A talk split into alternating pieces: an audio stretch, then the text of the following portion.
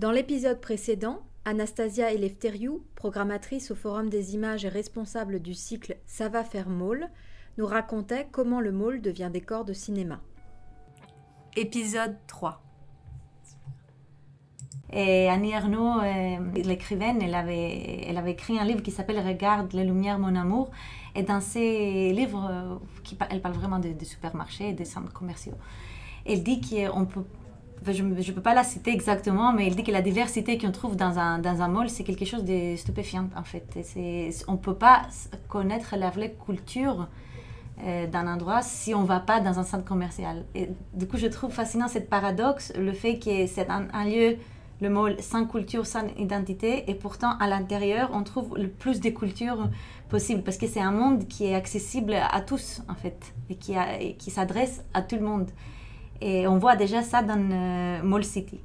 Euh, et, moi, je me suis dit, ça serait intéressant de montrer du coup Mall City, ce documentaire, dans un centre commercial et pourquoi pas Westfield, Forum Léal, où on est basé, le, Forum des images est basé. Donc, nous avons organisé une projection du film sur, un écran géant, l'intérieur, euh, au-dessus de la canopée. Et on a, dans ce contexte-là, passé aussi deux courts-métrages de nos collections d'amateurs de l'époque qui montrent un peu la construction du, Forum Léal. Ce sont des films courts, muets. Et juste, je rebondis sur Mall City. Pour moi, Mall City répond un petit peu euh, au film de Luc Moulet. Euh, tu sais, qui se passe aussi euh, dans un mall, mais où là, pour le coup, c'est extrêmement sarcastique et très froid. Et on voit le regard critique derrière, alors que dans Mall City, il y a la critique faite par le, euh, par le présentateur, par la personne qui questionne. Et donc, déjà, ça oriente un petit peu. Mais en même temps, on voit qu'il y a un certain nombre de personnes qui sont dans cet espace qui sont aussi apolitiques qui ont aussi un rapport très distant en fait avec euh, euh, ce à quoi ils ont accès, ce, qui est disponible pour eux. Et du coup ça, lisse euh, beaucoup plus ce rapport au centre commercial. Et on a l'impression qu'effectivement c'est aussi ce lieu du lien social etc. Ce qu'on voit beaucoup moins dans celui de Luc Moulet, on les voit, on voit trois personnes regarder trois écrans différents alors qu'ils sont les uns juste à côté des autres. Enfin voilà, il y a une sorte de décalage beaucoup plus euh, froid, quoi, je trouve. Oui, exactement. Et, moi, je trouve que c'est pour ça que Mall City aussi, c'est intéressant de le voir par rapport à Mall Rat aussi, parce que euh, finalement, dans le Mall Rat aussi, les personnages sont complètement apolitiques. et, mais pourtant, et ils font un geste assez politique qui est de s'approprier d'un espace et qui, qui s'adresse euh, pas à eux dans le sens où ils n'ont pas le moyen de pour consommer. Donc moi je trouve qu'il C'est s'accaparer en fait, un espace qui ne leur est pas destiné et même dont ils sont rejetés. Enfin oui, oui, c'est très intéressant. Hein. Et moi aussi je trouve que c'est drôle pour ça. Il y a un personnage à un moment donné, un, enfin, un homme qui est un peu plus critique, qui dit, euh, je sais pas, un jeune homme euh, moi, je trouve que c'est dégoûtant que les, les, enfants passent leur temps, les ados passent leur temps ici, au lieu de lire des livres ou de voir des films, ils traînent toute la journée ici pour draguer. Ça, c'est pas bien. Et du coup, le réalisateur va rencontrer après des jeunes en disant Vous savez, il y a quelqu'un qui a dit mm.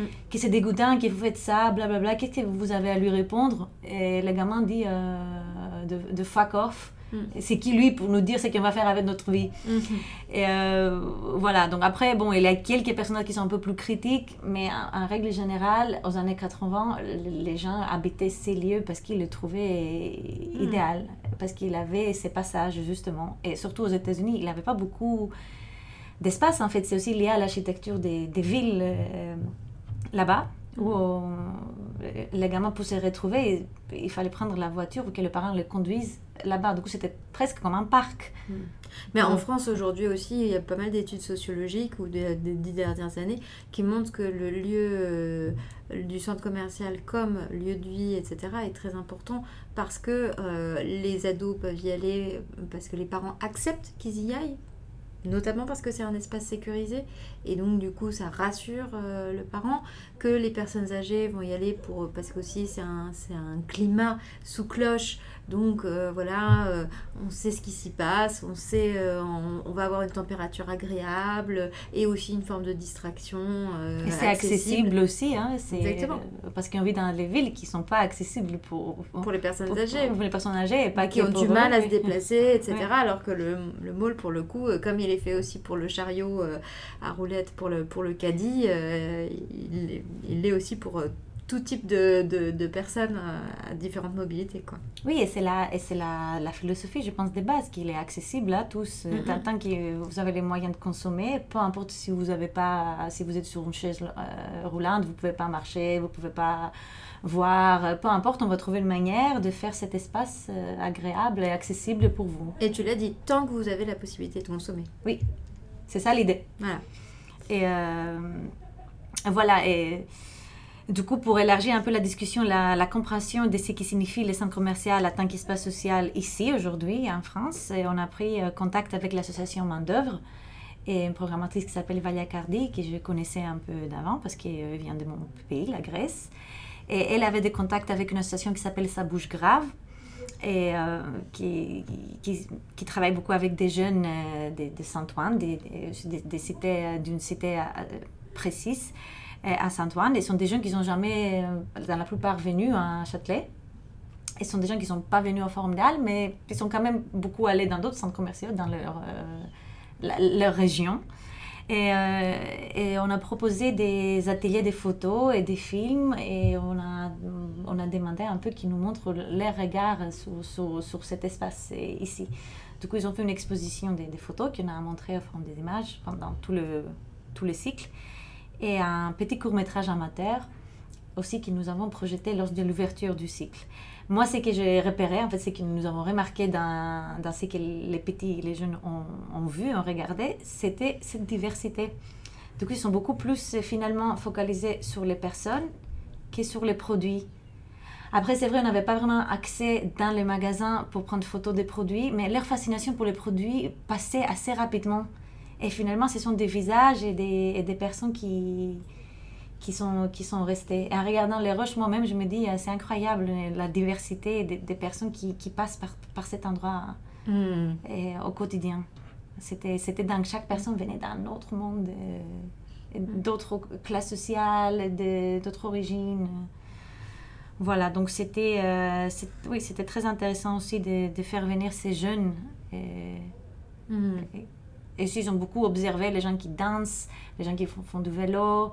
Et, euh, ils ont compris qu'il y avait beaucoup de euh, TikTokers aussi, dans, euh, que moi je n'ai jamais repéré, mais les, les, petits ils ont repéré tout de suite en fait.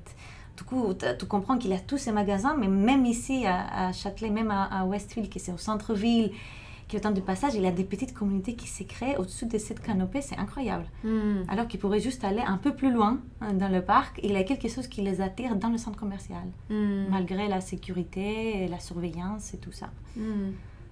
Et donc, si, si, je résume un peu ton rapport avec le corpus, etc., euh, vous avez trouvé la thématique, notamment en lien avec le lieu dans lequel euh, le forum des images est. Euh, après, toi, tu as déterminé un petit peu des, des personnes qui allaient pouvoir intervenir et ça t'a donné des grands axes de réflexion sur ce, et, des regards en fait sur le môle.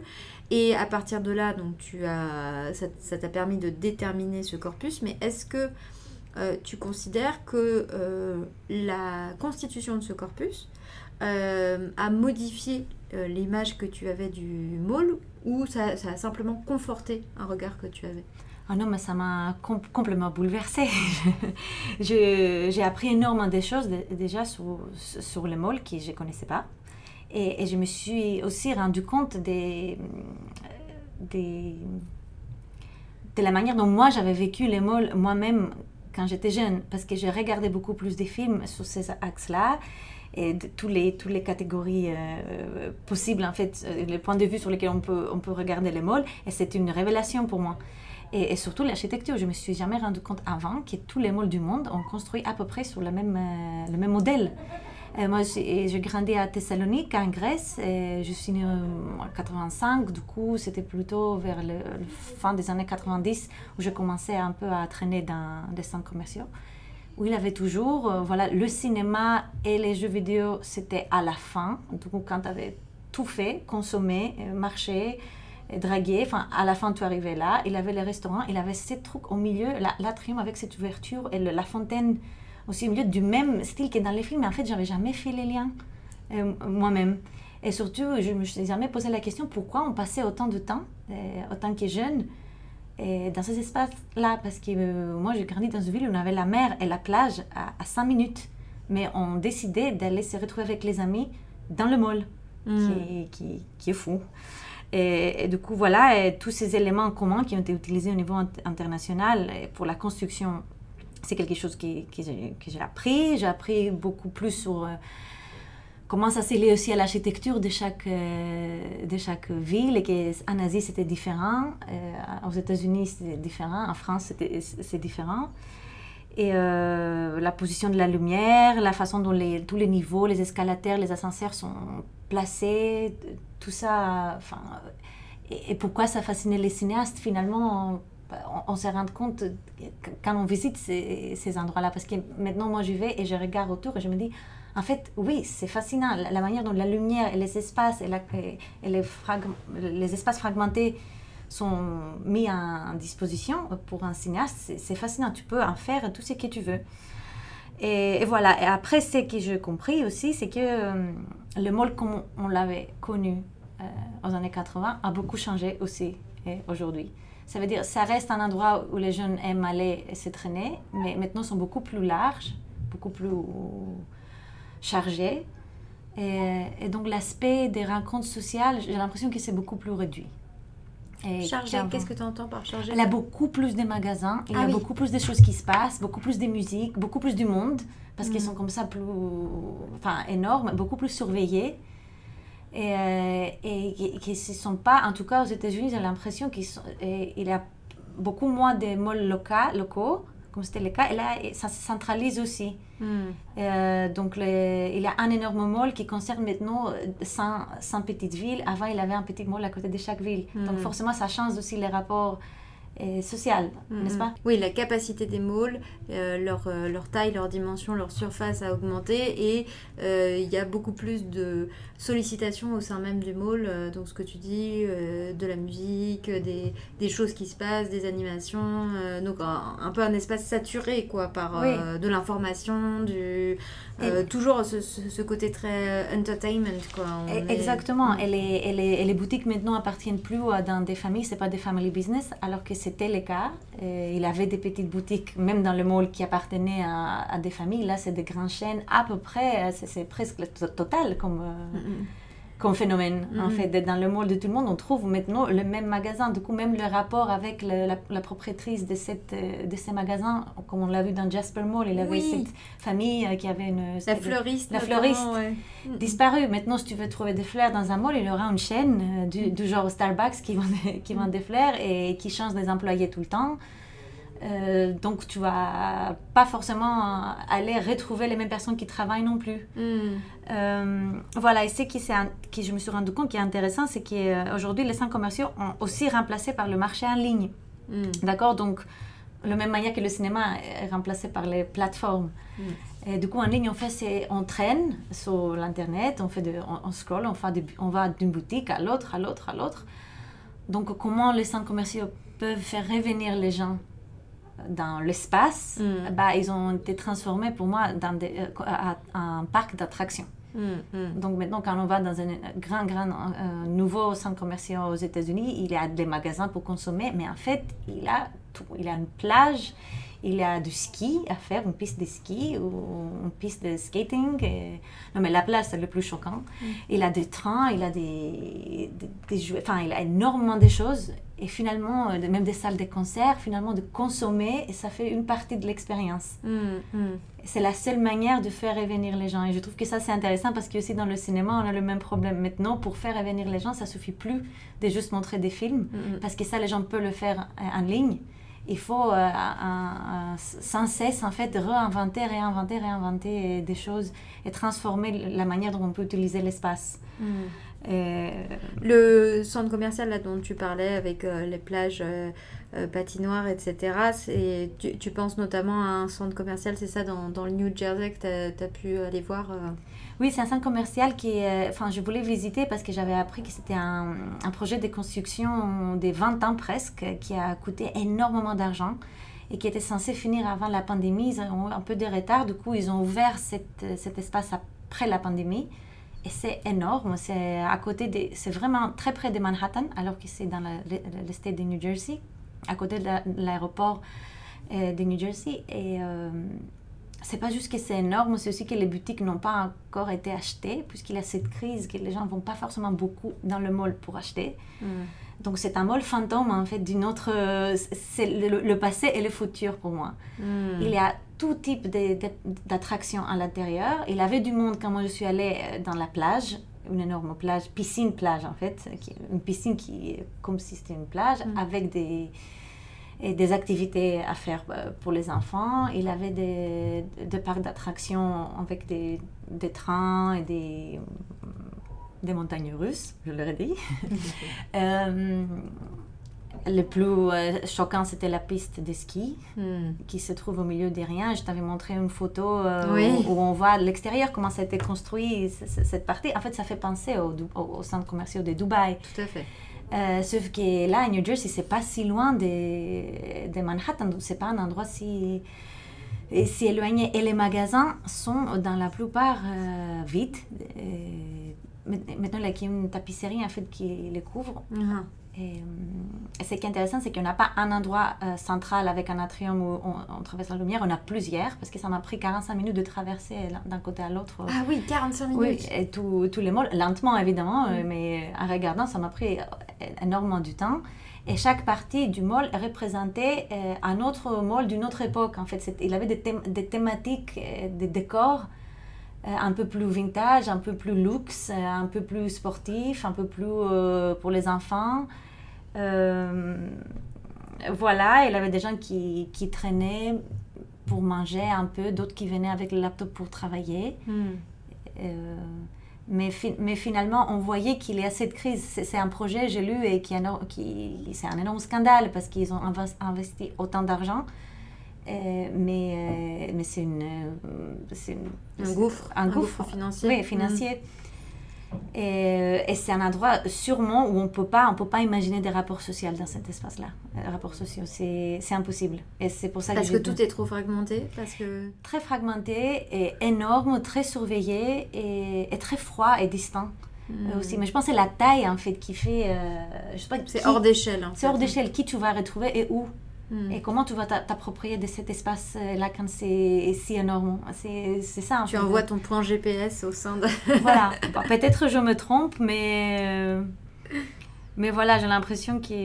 Et, je- et- et récemment, je, je suis euh, euh, retournée à New York et j'ai visité un autre euh, mall qui est un peu plus vieux, je ne sais plus le nom, là, euh, où à l'intérieur encore de cet atrium central, on a créé des jeux, des jeux avec des cordes pour occuper les enfants. Mais en fait, on a complètement pris, on a utilisé même l'espace euh, central Mm. pour occuper et, et les gens. Du coup, ils ont Mhm. créé des, des jeux et des choses comme ça pour f- que ça ressemble un peu au nouveau type mall. Du coup, forcément, ça, ça, ça casse un peu euh, cette possibilité de, de s'approprier de cet espace quand on, on- on ajoute autant d'éléments et qui ne donnent pas de l'espace pour s'asseoir. Et... Oui, on remplit le vide en fait. euh, chaque élément vide, on Oui. l'occupe. Et sinon, je, crois me souvenir que tu es aussi réalisatrice. Euh, je voulais savoir quels sont les espaces architecturaux ou urbains qui euh, t'inspirent dans tes réalisations, si- s'il y en a qui te, qui te parlent particulièrement. Bah écoute, c'est drôle parce que même si je suis une personne vraiment fascinée par le mall et fascinée par les villes, je suis gra- grandie dans une ville, enfin un espace urbain, et j'adore les villes, j'arrive pas vraiment à vivre dans la campagne. Mes films se passent toujours, euh, surtout à la campagne, il n'y a aucun décor, il n'y a que la nature. Euh, mais par contre, dans mon premier court métrage qui s'appelle Un parti, et, et il a, le personnage principal, c'est une femme qui essaie de construire un bateau et, et qu'elle est basée sur les croquis, et des, des croquis de dessin, euh, de construction de bateaux euh, traditionnels. Moi, ma mère, elle était architecte de, Naval? de, de paysanne, comment on dit, de paysage. Ah oui, elle était paysagiste Hein? Ma mère était paysagiste. Euh, donc, j'ai regardé beaucoup les, les croquis qu'elle faisait euh, enfin, pour, les, pour les, ga- les paysages, les, les jardins. Ça me fascinait beaucoup. Et quand on a vu avec euh, mon collaborateur avec qui, qui on fait les films, on a vu ces croquis des constructions des bateaux et euh, on était fascinés. Et, euh, et dans le montage, on utilise beaucoup plus ces côtés de, de, de- de parties fragmentées qui, ont- qui font un ensemble, qui c'est ces bateaux. Euh, c'est ça qui me fascine en tout cas et qui peut nous faire penser un peu à l'architecture, mais pas vraiment, à pas vraiment au, paysage urbain. Hmm. Euh, mais dans tous les cas, je pense que ce qu'on peut tirer comme euh, similarité entre une création d'architecture et, un film, c'est assez intéressant parce que je pense que les deux, la réalisation d'un film et la réalisation d'un énorme bâtiment, sont des, vraiment des arts complets. Mhm. Parce qu'il a quelqu'un, parce qu'il a une personne qui, qui fait ses croquis, qui a une vision, puis il a l'ingénieur qui est le chef, euh, pour moi, le chef op, qui va trouver la manière de le faire technique. Et puis, on a besoin de tous ces artisans qui vont euh, du décor, de tout, qui, sans, lesquels on ne peut pas construire. Du coup, c'est un travail très collectif. Mm, voilà. Mm, mm. C'est la seule réflexion que je peux faire, euh, en tout cas par rapport à ça. Un rapport à, la synthèse, en fait, comme, qui, qui, nous rassemble. Mais écoute, un grand merci Anastasia, merci beaucoup d'avoir participé à cet épisode de l'écho des villes. Et puis, euh, je vous dis à bientôt. L'écho des villes est le podcast de la RD d'Arte Charpentier. Rendez-vous sur notre site internet arte-charpentier.com, rubrique perspective, pour retrouver podcasts et articles sur nos sujets de recherche. À très vite. Une émission présentée par Sophia Verguin. Prise de son, réalisation et montage, Mathilde Brunet.